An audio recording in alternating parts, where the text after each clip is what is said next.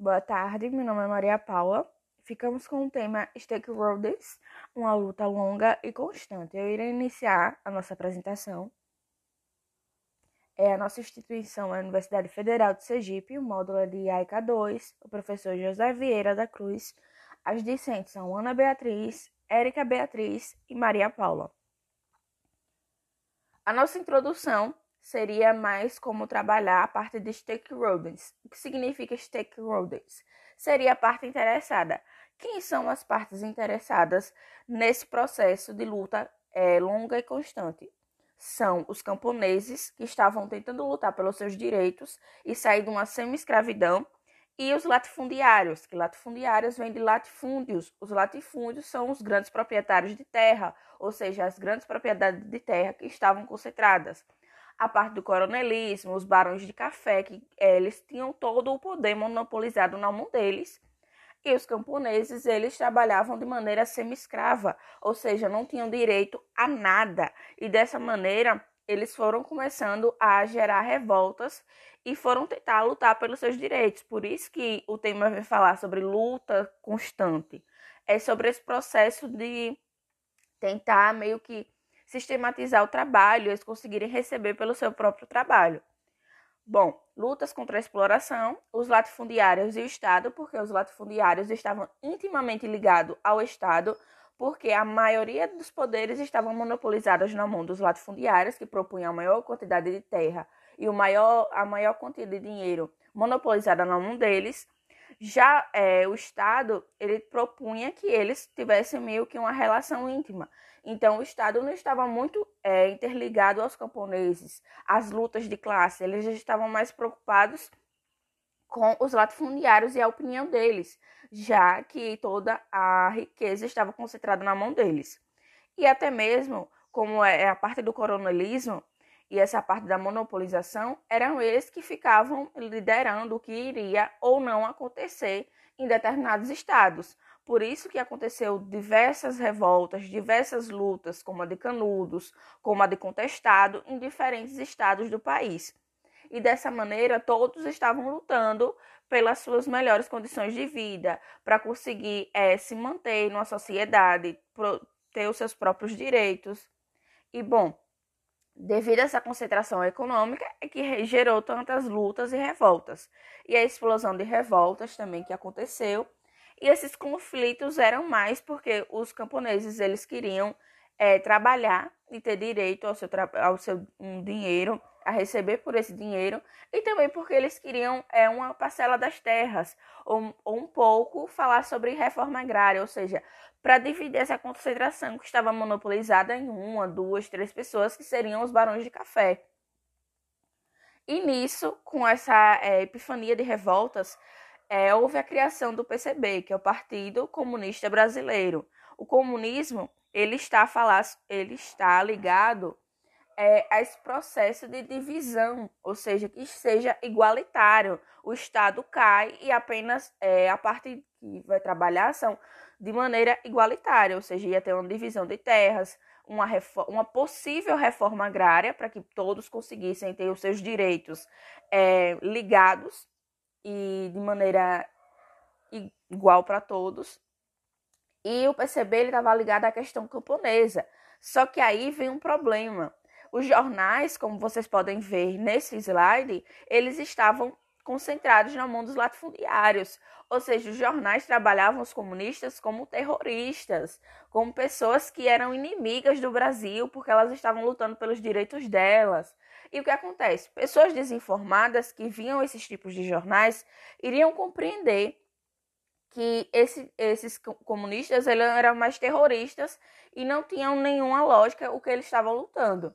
Foi a criação também uma estrutura sindical que seria o, o Contage, para meio que organizar esse processo de reforma agrária e essa luta, esses revoltosos conseguissem ter líderes políticos e as lutas pelos direitos, a criação de organização, a disputa de poder entre os latifundiários e também os camponeses, a regulamentação do trabalho e as lutas que foram no contestado e no canudos. Obrigada. Em 1963, o governo criou uma nova entidade, que seria o SUPRA, que significa Superintendência da Política Agrária, e serviria para ajudar os camponeses e seus representantes na formação de sindicatos e construir uma força política para colocá-los no Congresso, e com isso quebrar a dominação exercida pelos latifundiários, que, no entanto, era o grande motivo para o impedimento do desenvolvimento econômico no país.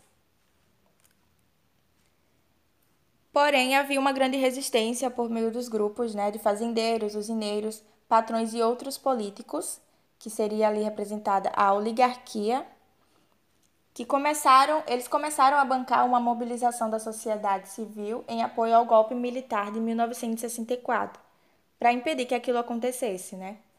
Então, veio, a ditadura veio, tomou a Constituição e introduziu duas décadas de ditadura. E como esperado, a ditadura em uma das suas repressões, elas autorizaram, eles autorizaram o cancelamento de registros de quase 80% dos sindicatos recém-formados. E só permaneceram os sindicatos associados aos anticomunistas assumidos, que em geral eram padres e seus aliados católicos.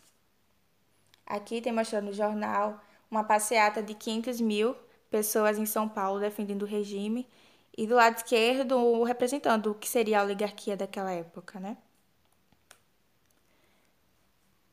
Era esperado então que acontecesse a extinção do sindicalismo pela ditadura, mas os militares eles adotaram uma tal perspectiva corporativista que viram nos sindicatos uma forma de construir não só sua soberania, mas também organizar a produção, a economia do país.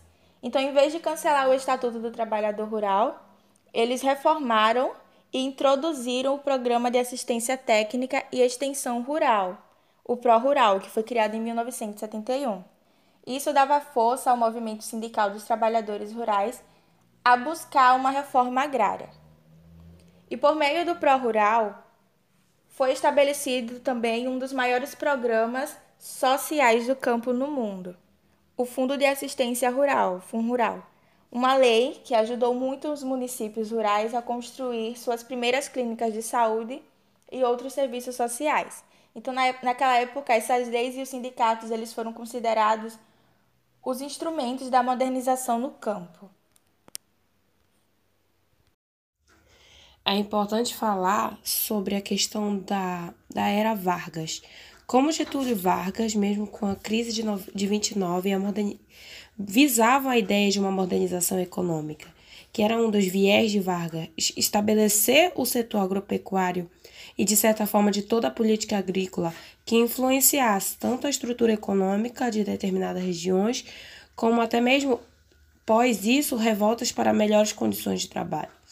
O país passou, sim, depois isso, pela uma fase neoliberalista do capitalismo, que visou essas negociações estratégicas para que isso, após esse período, inicia-se um processo de redemocratização.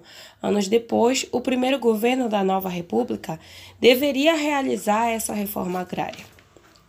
Pois bem, com a morte de Tancredo Neves, a redemocratização ficou para José Sarney, que assumiu como vice.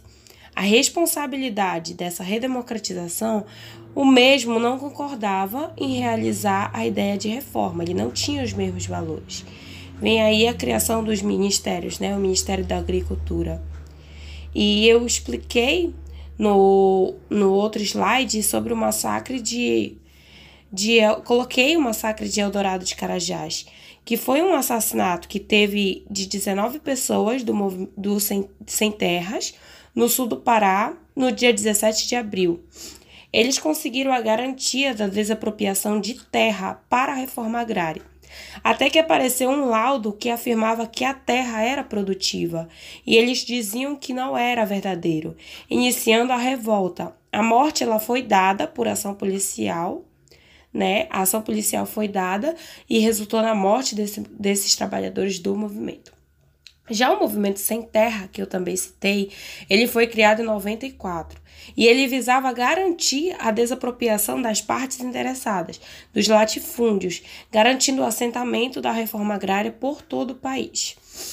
Quando eu falei sobre a redemocratização, a criação do MARA, o Ministério de Agricultura e Abastecimento e Reforma Agrária, foi em 92, no final do século XX.